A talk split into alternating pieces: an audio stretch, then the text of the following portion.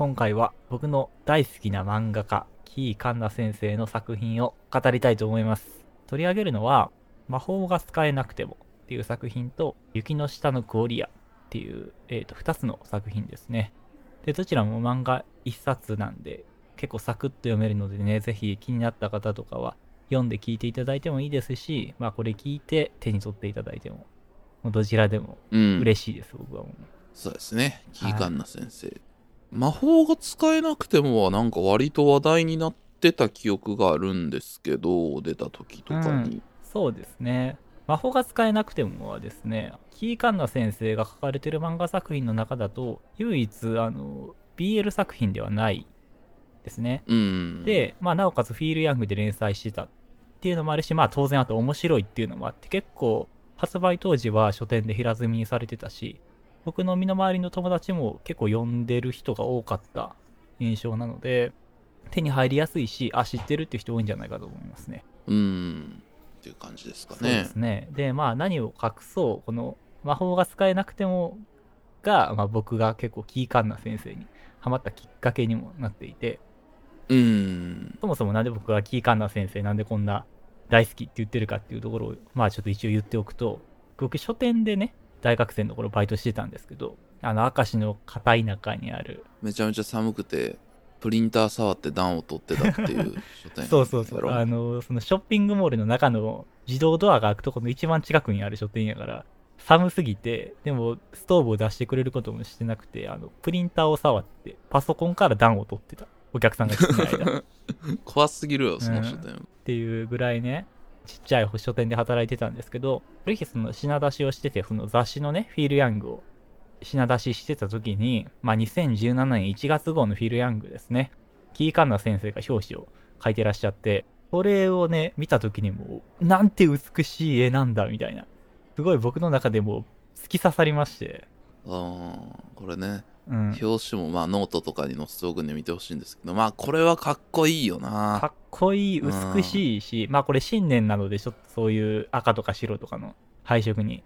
してあって、まあなんせ華やかな絵柄でね、これを見て、え、すごいいいやなと思って、まあただバイト中やからさ、立ち読みするわけにはいかんから、表紙のキーカンナっていう名前だけ頭に焼き付けといて、バイト終わって速攻でこのスマホでキーカンナ検索でしたら、この当時魔法が使えなくてもまだ単行本化されてなかったので、当時キーカンナ先生が出してた単行本は、海辺のエトランゼっていう、エトランゼシリーズっていうのが何冊か出てるんですけど、えっ、と、それのみだったので、それを買ったんですけど、まあそれを買ってみたらですね、絵柄だけじゃなくても中身もものすごく僕のツボで、もうドハマりしてしまったっていうところで今もずっと読み続けてる漫画家さんですね。海辺のエトランゼは、あれか、オンブルーコミックスだもんね。まあ完全に BL 専門の雑誌ですね。そうそう。はい。ここの編集の会社がシュークリームっていう会社で、ここがあれなんだよね、フィールヤングの編集部作ってる会社だから、そうですね。そういう引っ張りか。うん。まあ、フィールヤングやったら今ね、女の園の星とか、異国日記とか本当人気な、ちょっと年上の女性向け。世界で一番レベルの高い漫画誌ですからね、フィールヤングは。うん。いや、面白いですよ、フィールヤングの作品は。っうん、最高だよね、フィールヤング。ほんま。ていうところで、まあ、まあ、そういうところで連載、まあ、短期間ですけど、してた漫画家さんというところなんですけど、うん。キーカンダ先生の作品って、まあ、基本的には結構ちょっとゆるい可愛らしいような空気感そういう感じで進んでいくようなものが多いのかなと思ってるんですけど、まあ、雪の下の恋はちょっと違うかな特にエトランゼシリーズとかはそんな感じなんですけどそういうキャラクターたちが意外とこの現実的な生活をちゃんとしているっていう描写が書かれているっていうところが特徴かなと思ってて働いてお金を稼ぎ料理を作り掃除をしてみたいなところをちゃんと書いてることによってあこのキャラクターたちってなんかこう現実にいるんやな。同じ世界を僕らと同じ世界を生きてるんだなっていう感覚がするっていうところがなんかすごくこう元気が出るところなんですよね。現実ってじゃあ意外と悪くないんかもって思わせてくれるというか。うん。やっぱアニメーターやられてたっていうとこが関係してるんかもしれへんけど、宮崎駿とかもやっぱりアニメーションの醍醐味っていうのはうん。感覚の再現であるみたいなさ。そういう感覚がするね。すごいキーカンナ先生の漫画を読んでいると。生活している感覚を切り取ってその動画じゃないから漫画だから止まってるんだけどすごくそれが再現されてる感覚になるっていうかね、う。うんん、それがすね。すごいなぁと思うところで僕も好きな作家さんっていうところありますねはい。てなところでですね、語っていきたいと思うので、よろしくお願いします。この番組、心の砂地は音楽、漫画、映画、日常生活に潜む違和感などなど、様々な物事について探求し続ける教養バラエティです。えー私、寺田です。はいシャークんですよろしくお願いしますということで、本日も始まります。心の砂地。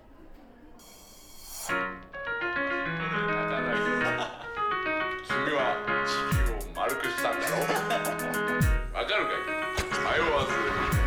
今日はわかる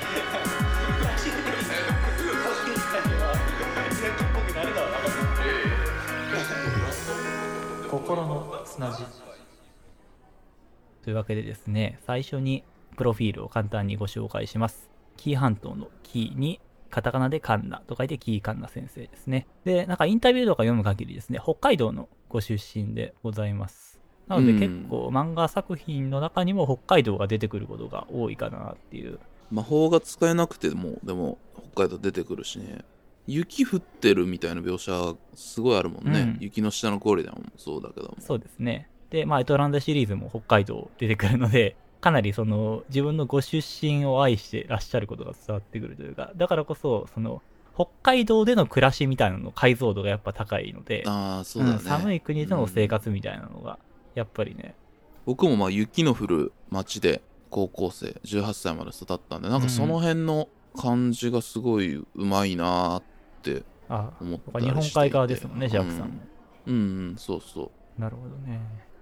で、まあ、今はですね、えっ、と、ご職業は漫画家、イラストレーターっていうとこなんですけど、元アニメーターっていうところもあって、ずっとアニメ作品とかに、制作に関わってらっしゃったんですけど、2010年からイラストレーターとしての活動を始められて、2014年には初単行本となる海辺のエトランゼを出版されたというところですね。今は漫画家さん、イラストレーターさんとしての活動が多くて、アニメのエンドカードとかも書かれたりしてますし、映画のキャラクター原案とかもしてるっていうことで、結構目にする機会が増えてきたのかなっていう感じがしますね。絵がなんかその京都アニメーション以降っていうかさあー、うん、そうですね。うん、その日常の切り取り方みたいなのもそうだしそのうんキャラクター、まあ、すごいキャラクターを愛してる作家さんだと思うから京都アニメーションのああいう丁寧なアニメな例えば軽音とかその辺以降の感じ、っていうかそういうのが普通に漫画作品にもやってきたって感じがすごいするねそうですね。うん。まあ、うんまさに、その海辺のエトランゼの表紙とかもすごくアニメポスターっぽい感じの綺麗さですし、海辺のエトランゼの続編の春風のエトランゼっていうのがね、今、期間4巻まで出てて、今第2部のところなんですけど、特に3巻、4巻あたりになってくると、コメディのテンポ感とかデフォルメされてる感じがすごくアニメーションっぽくて可愛らしくなってきうてる。んなんか最初の方は BL 作品っていうこともあって可愛らしい美少年的な感じの描かれ方が多かったのがちょっとコメディっぽいテンポ感が出てきててなんかよりこのやっぱアニメーターとしての強みみたいなのを今も形を変えて生かし続けてる感じがすごくあってね。最近の作風もかなり面白いですね。初めて読んだのがね僕も海辺のエトランゼシリーズなので海辺のエトランゼにはすごくえっ、と思い入れがあるんですけどメインではないんですけど海辺のエトランゼも実はちょっと今後やれたらやりたいなと思ってるんですけど、これどういう作品かっていうと、まあ、作家のシュンっていう青年と、えーミオっていうちょっと年下の男の子が恋愛するっていう話になっていて、最初その二人が出会うのが沖縄なんですけど、カンナ先生が一回沖縄に行かれた時に、その沖縄のなんか夕闇のあたりぐらいの時間っていうのがちょっと幻想的で、で、まあともすればちょっとあの世っぽいというか、不気味な感じもあって、なんかその幻想的な感じからちょっとそういう BL、ファンタジーっぽい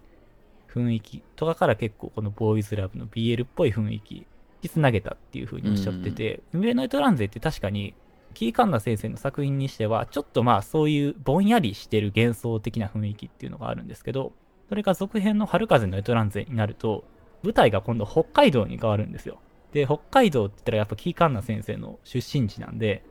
急にこう、生活感みたいなリアリティがドンと出てきて、一巻目ですごくその幻想的だったところの二人のキャラクターが、こう、急にこう、現実にちゃんと入ってくるみたいな感覚があってうんでそっからがすごく僕は好きですね。やっぱ、さっきも言ったようなこの生活感の面白さみたいな、が出てくるっていうところがあって。ざっくりした言葉で言ってしまうといわゆる日常系の最上級のもんみたいな感じがくるよねうんうんうん北海道に行く理由っていうのが、その、シュンっていうキャラクターの実家に帰るっていう、家族との距離感っていうのがなんかちょっと絶妙で、めっちゃ仲良すぎるわけでもないし、拒絶されてるわけでもないっていう、なんかそのあたりのリアリティみたいなのもすごくあって、関係性の書き方書く天才とは思うんやけど家族の書き方もなんかすごい絶妙よな。うーん、父親とかの存在っていうのはやっぱりこのボーイズラブで、まあ同性愛っていうところが入ってくると、どうしてもやっぱ拒絶されるっていう、感動されるみたいなのって多いんですけど、ただなんかこの海辺のエトランゼの場合は別にその完全な拒絶もないし、時間かけて受け入れようとはしてんねんけど、ちょっと不器用な感じみたいなさ。すごく絶妙なのよ、その感じが。うん、んステレオタイプな感じじゃないというか、だからさっき言ったように、ほんまにこの人たちがなんかちょっと現実にいるような気がするっていう感じがするんですよね。BL 書いてる人だと前に吉永文先生取り上げましたけど BL でやってた時の試みに結構近いのかなっていう感じはそのあたりはするかなそうですね。とどっちがいい悪いの話ではないんですけど、いわゆるそのボーイズラブ、BL 漫画のセオリーみたいなところって、なんかそのやっぱ同人出身の作家さんであれば、同人っぽい感じのセオリーみたいなのがあると思うんですけど、うん。まあ、どうしてもやっぱね、うん。まあ、それはそれでとても面白いんだけど、まあやっぱそういうところではなくアニメーター出身っていうところもあって、またちょっとそういうものとは違う雰囲気の BL になってるっていううん。ところですよね。そうやな、うん。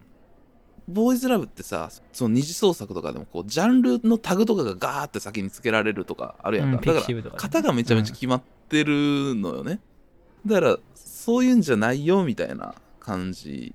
だよね、うん、そうですね。っていう売り出し方だったのかなっていう。うんうん。まあオンブルーコミックスって結構ねそういう試みが多いイメージはあるんだけども。そうですね。まあ、オンブルーで結構僕が好きなのだと、桃と万字とかは、結構その江戸時代のね、うん。あの、すごくうんめちゃくちゃこう、綺麗な絵柄の漫画、ボーイズラブもあって、うん。それも面白いし、あとまあ、シャークさんが一回名前出してらっしゃった、原田先生のワンルームエンジェルとかもね、めちゃくちゃ面白いし、この辺全部オンブルーですから、うん。まあちょっとなんかこういう言い方良くないかもしれんけど、ワンルームエンジェルとかもそうなんですけど、結構その男性が読みやすいボーイズラブ多いかなと思いますね、オンブルーは。うーん。そうだね。まあそれこそそういうあのシュークリームが作ってるし少女漫画の流れを組んだまあこれも言い方がむずいな、うん。少女漫画のそういうだから英語版系はいはい。とかの流れを組んだボーイズラブコミックスっていう感じがするかなそうですね。うんうん。だからそれこそフィーアンとか今ねあの読んでる人は一番移行しやすいと思ああ、うんだよねそうですね。ちょっと女性向け漫画みたいなものを読んでる人の方がスッと入れるかもしれないですね。そうそうスッといけると思ううんはい。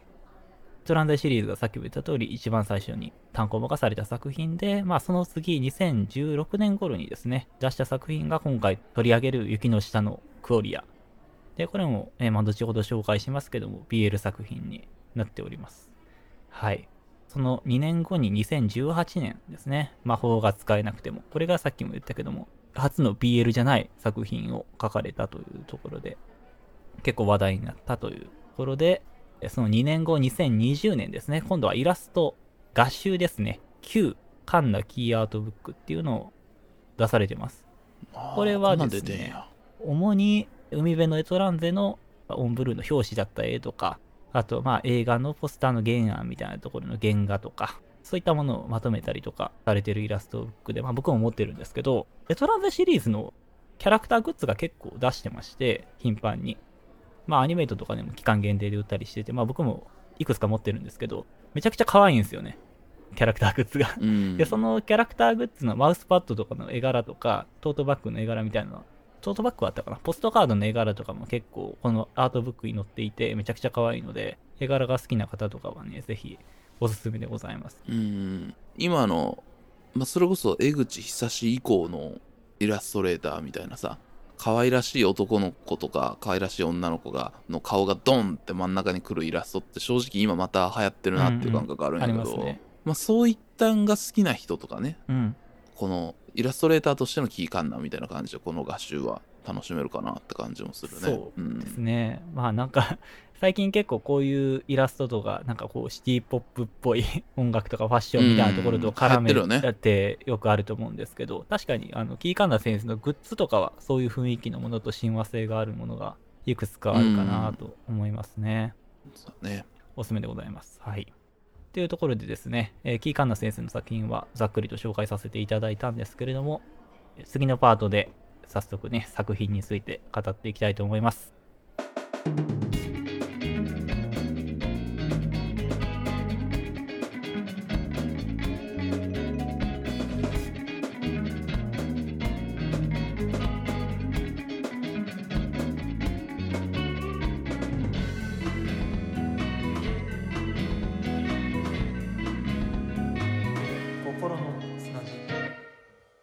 はい、というわけでですね、まず一作品目、魔法が使えなくても語っていきたいんですけども、最初にあらすじをざっくりとご紹介いたします。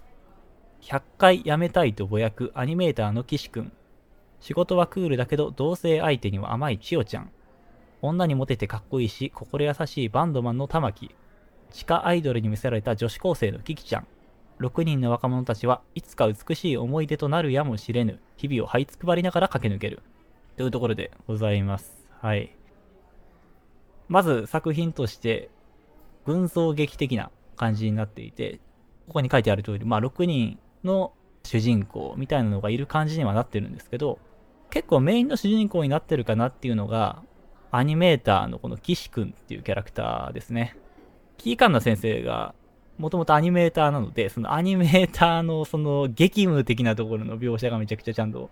書かれてるんですけど、この岸くんのキャラクターが魔法が使えなくてもの中でめちゃくちゃ重要だし絶妙だなと思ってて、うんうんうんそうだね典型的ななんかこの論理系オタク男性みたいな感じなんですよねう。んうんうん。今のねいわゆるステレオタイプな昔のなんかあの寝るシャツ着てみたいなオタクの人ってまあ今いないっていうんだけど、うん。今のオタクの子っていう感じのキャラクターにしてあるまあかなり表面的に物事を見てるキャラクターになってるんですけど、激務に追われてるっていうちょっと憎みきれないキャラクターにもなってるっていうところなんですが、うんえっ、と、なんでこのキャラクターが僕めちゃくちゃ重要かなと思ったかっていうと、このキャラクターとは別に、さっきそのストーリー紹介で言った、千代ちゃんっていう、まあ、同じくクールなね、アニメーターの同僚の女の子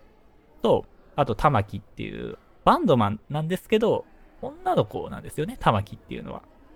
だから、まあ、女の子同士。なんだけども、その関係が、まあ、同棲はしてるんだけど、恋愛なのか友情なのかっていうのは決まってない、まあ、名前のついてない関係性なわけなんですよね。うん。ここがまあミソですよね。そうですね。今作のね、うん。そこに至るまでっていうのをこうミステリーじゃないけど、うん。バッと書かずにこう複雑にストーリーテリングしていくっていうかね。これ結構速いスピードで読んでるとえってなんねなるなる。結構しっかりとですね、伏線が振ってあるので、そこ読み逃してると、うんあれってなっちゃうんですけど、玉木が女の子っていうことはですね、まあ徐々に分かっていくことにはなってるんですが、この千代ちゃんと玉木の二人の関係性みたいな、絵面がものすごく強くて美しいんですよね。美しい情景っていう風に岸君も言っていて、なんですけど、そこに、この岸君っていう 典型的な、この、ちょっとホモソっぽいオタク男性がズケズケと土足で入ってくる感じっていうのが、うん このめちゃくちゃ重要というか新しいというか、しかもそれが主人公なんですよね。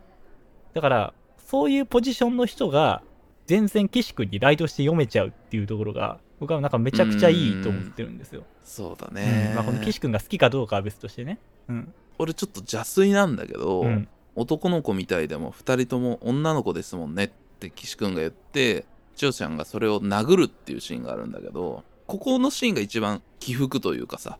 大きな山場のシーンだと思うんだけど、うん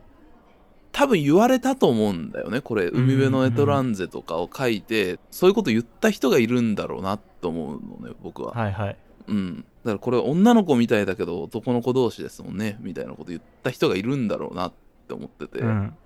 書いたんだろうなみたいな。そこをすごくうまく自分の漫画に落とし込んでカウンター食らわしてるみたいなね。そうそう感じで書いたんちゃうんかなって僕はどうしても思ってしまうんだけども。でもなんかそこがすごくいい感じ。その全否定するわけでもなくキャンセルするわけでもなくさそうそこがいい岸君のバックグラウンドもこう書きながら言われた側の2人の関係の中にも入ってくるけども美しい関係のままだけで終わらそうと思ったらそこを絡ます必要はないんだけども、うん。そこになんかそういう異物じゃないけども違う関係の人がそういうズゲッと入ってくるっていうところでテーマにしている若者の季節でありこの何者でもないけども生活は続いていくんだよっていうそのグラデーションが混じった色がめちゃめちゃ出るようになっててそうですね。だからそのうん素晴らしいなしおちゃんと玉木だけじゃない若者も全然ちゃんと入ってくるわけなんですねこの世界の中には。岸君というでグラデーションとしてちゃんと受け入れられてるというかさその後のシーンでなんであんな風に暴力振るったのって玉木が千代ちゃんに聞くシーンで千代ちゃんがこの表面だけ見て知ったようなことを言うから私たちのことをって言うんですけどそれに対して玉木が知った風ではなくて本当にわかんないんじゃないっていうのがうん。これが本当にすごくてそうなんですよね。ね。これ、別に偉そばって言ってるとかじゃなくて、マジで分かってないだけなんですよ、こういう人って。なんか早く結婚した方がいいんじゃないの？とかさ、結局何なの？好きなの？恋愛なの？友情なの？みたいなことを言ってくる人って、うん。嫌味とかじゃなくて、マジで親切心で言ってる場合とかあるじゃないですか。うんそうだね、うん。そういうとこだよね。無自覚なジェンダー感というかさ。そうそうそうそうんなんかそういった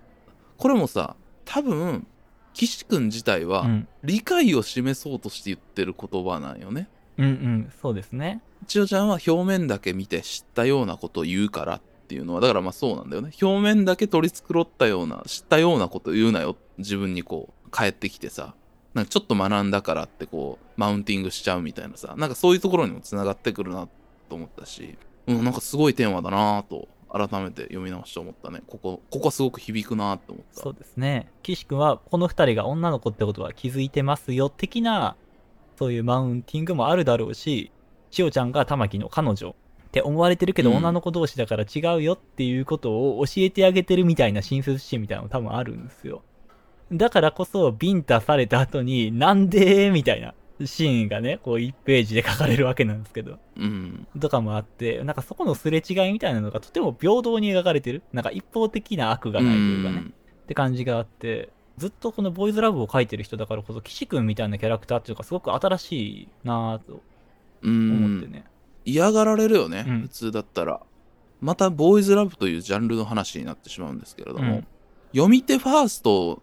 だと思うのボーイズラブの世界ってやっぱすごくこう共犯的な関係になりがちだから、うん。こういうの面白いよねどう？よっていうのを美味しいですみたいな感じでそう。まあ、需要と供給みたいなものがさ、そうそうそうそう。っていう感覚がすごく密接なジャンルだったと思ってるんでなんかそこが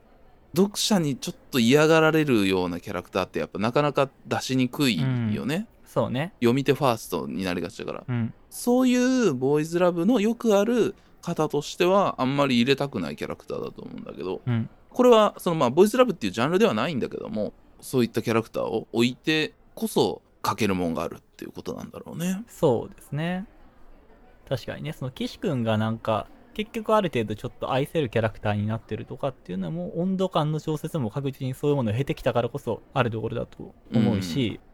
そそうねの話、その次の話ぐらいかなの最後の方の岸君が、つぐみから演出やるからカット取ってくれって言われて、ああ、まあしょうがないからやるわみたいな感じになってるところの最後のシーンとかも、あの横顔が、岸君の横顔が描かれてるんですけど、なんかちょっと色っぽい感じに 描かれたりしてて、うんなんかやっぱそういうビジュアルの強さみたいなのもちゃんと描かれてる。そういう意味でも、なんかキャラクターってやっぱいいなみたいな、キャラクターが強いなっていうのはね、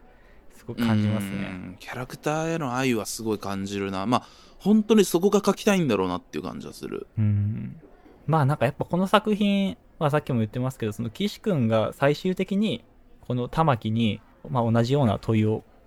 かけをするじゃないですか。結局千代ちゃんとどういう関係なのかみたいなことをね。いうところで、まあ玉木がものすごくいいセリフを言うので、それを皆さん読んでいただきたいですね、僕は。うん今なんか白黒つけないといけないとかさ焦ってるような人にこそ読んだらちょっとこうふっと心が軽くなるような漫画だなってすごく思ってめちゃくちゃ元気が出るねやっぱこの漫画は。チュクチュクつったつったつったここすんな。ヤギサワつったつったここすんな。ヤギサワここすんな。つった。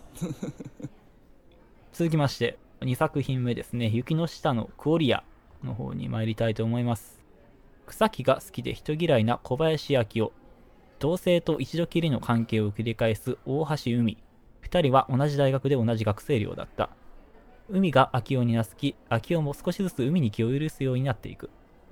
好きになった相手に愛されたいそう思っているのはどちらだったのか。というところなんですけれども。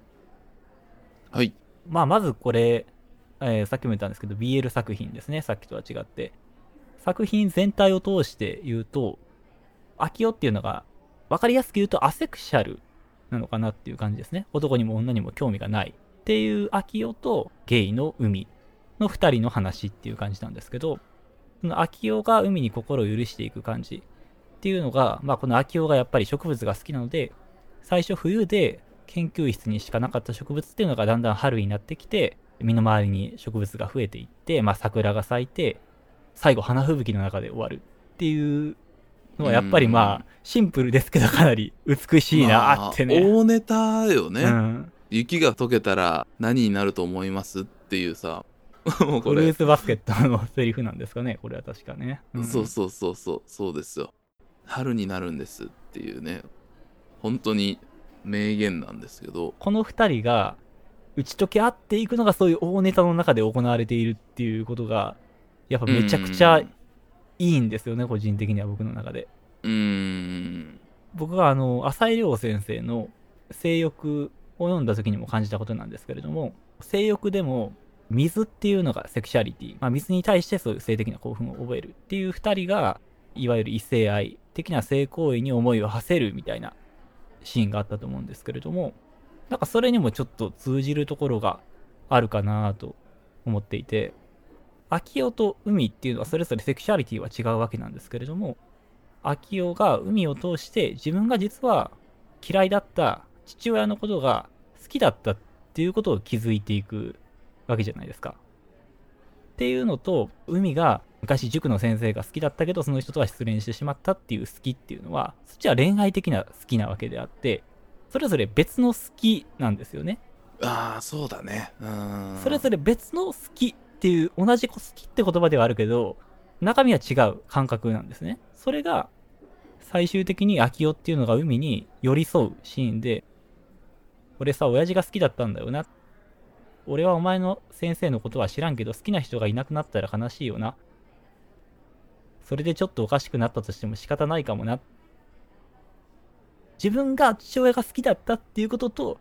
重ね合わせて寄り添うっていうこのセクシュアリティが別なんだけうどん。好きっていう言葉を通じてこう相手に寄り添うっていうところがすごく好きなんですよ。僕は。好きって重ねちゃったけど、うん、そうだね。うんいろんな場面で絵としての話をすると、まあ、うんうんそういったところの表現として、海のバイト先かカフェみたいなのね、に来てうん。なんか距離が近づくとこで横並びで座ってとかね、うんうん。横並びで同じ空間にいる描き方とかをしていたりとかがそうね。うん。ー確かに。なんかこう絶妙というか。うんそうだわ。確かに。まあ表紙もそんな感じになってるしうん。秋代が初めてう海の家に行くところも横並びなんですよねほぼ、ううん。確かにね。だからなんかこの2人っていうのは何なんだろうな。なんかそういうさっきも言ったようなこういう寄り添っていく中で終わっていくんだけども恋人として終わるわけではないと僕は思うんですけどまあ自由なんですけどね解釈は。ね。ううん。んと僕は感じてるんですけど、まあちょっと最後のシーンの話になっちゃうんですけど、最後二輪草っていう花がキーワードになって終わるんですが、二輪草っていうのが、まあもうこれは BL とかだともう絶対にこの花言葉っていうのをね、調べなければいけないんですけれども、うん二輪草の花言葉っていうのは友情、協力、あとずっと離れないっていうのがあるんですよ。だからこの友情とも取れるし、このずっと離れないっていう、なんかこのどっちとも取れる植物を選んできてるなーっていう、この、まあだからまさに本当解釈自由みたいなね。うん来ましたかまあこのね花っていうのもね まあおネタですよね。まあベタなんやけどいいよねうんいいよねいや、いいのよ。はい。雪の下のクオリア自体は、最終的にそういう恋人になったかどうかもわからないようなぐらいの関係性の話なんで、いわゆるその BL 作品の中では、この作者の方も言ってるんですけど、なんか萌えがまあ少ない。ざっくり言っちゃうとそういう性行為的な描写もないし、萌え薄な漫画になったっていう話をしていて、で、なおかつ、これなんか50回ぐらい編集さんにもうやめたいですっていう話を したらしくて、めちゃくちゃ難産な漫画だったらしいんですけど、そうだね。難しいことに挑戦してるなっていう感じはすごいするな。なんていうかその、いわゆるボーイズラブとかにある、うん、言ったらこう、艶っぽさみみたいなのは、ね結構フェティッシュ、フェティッシュ的なところだよね。うん。秋代の仕草萌えみたいなさ、はいはいはいなんか。そういったところを描いてる個人のカメラというかさ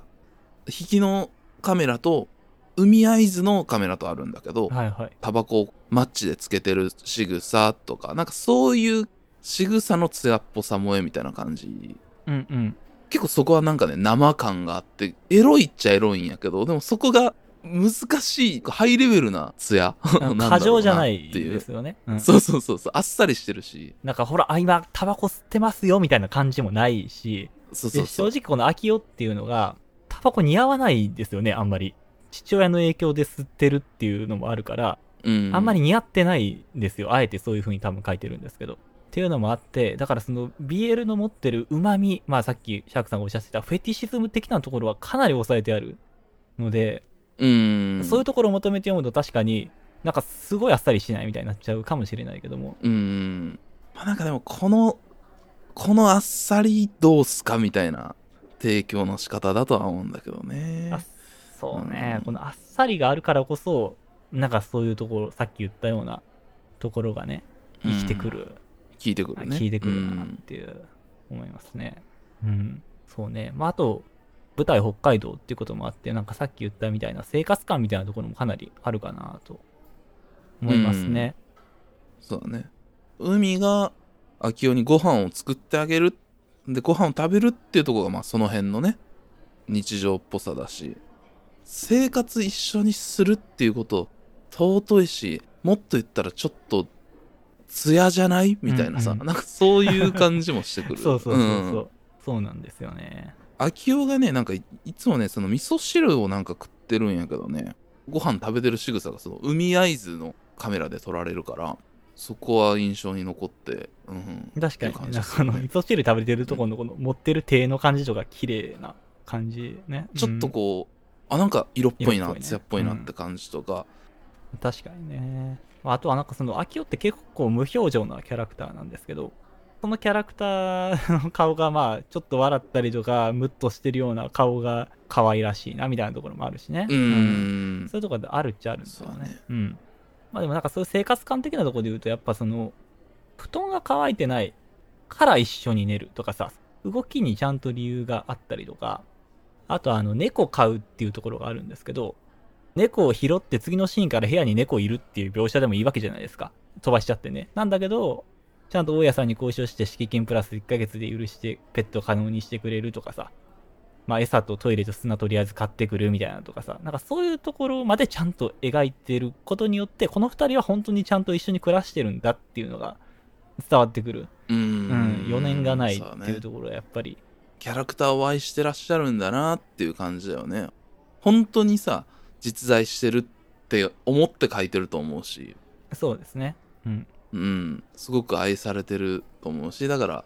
僕たちもすごくキャラクターに好感が持てるしいいなと思えるところっていうのはまあこういう丁寧なところまあ省略してもいいんだけど、まあ、それこそ日常系の醍醐味じゃないけどさうん、なんかそういったことをやってくれてるんだなっていう感じがしますね。うんそうですね。やっぱそういう日常っぽいアニメっぽい雰囲気の良さがね、いかんなくあるうん。感じですね。あと最後に、まあこの2作品を選んだ結構理由になってるとこでもあるんですけど、海と秋代の関係っていうのも、えっ、とまあ名前がついてない関係性みたいな感じですよね。一緒には暮らしてんだけど、恋愛でもないし友情なのかもわからないような、ただ寄り添い合ってる関係っていう感じで、これが魔法が使えなくてもの、千代ちゃんと玉木の関係にも通じるところが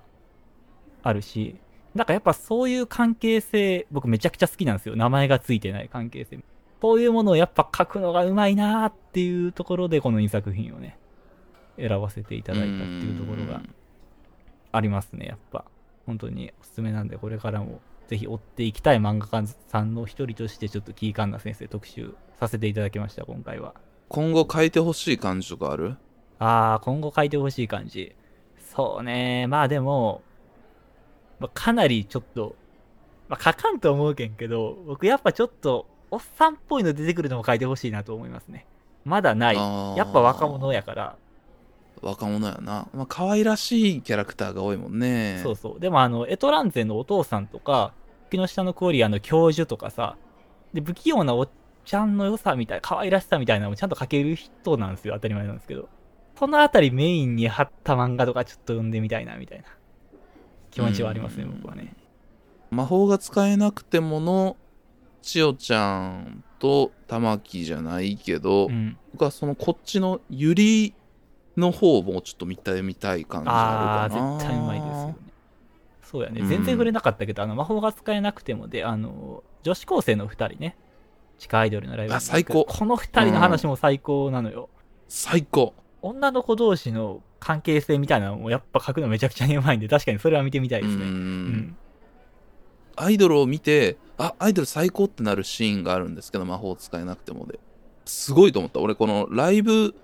を見て感動するっていうシーンって定番だけど、うんその切り取り方、この子がすごいと思ってるっていうカットが、これまあセリフも入ってるけど、入ってなくてもわかる。カットと、そのきらめきの何に彼女がこう感動したのかっていう切り取りがもう最高なんで、そうね。っていうのも、うん、まあそういう女性同士の関係みたいなのも見たいし、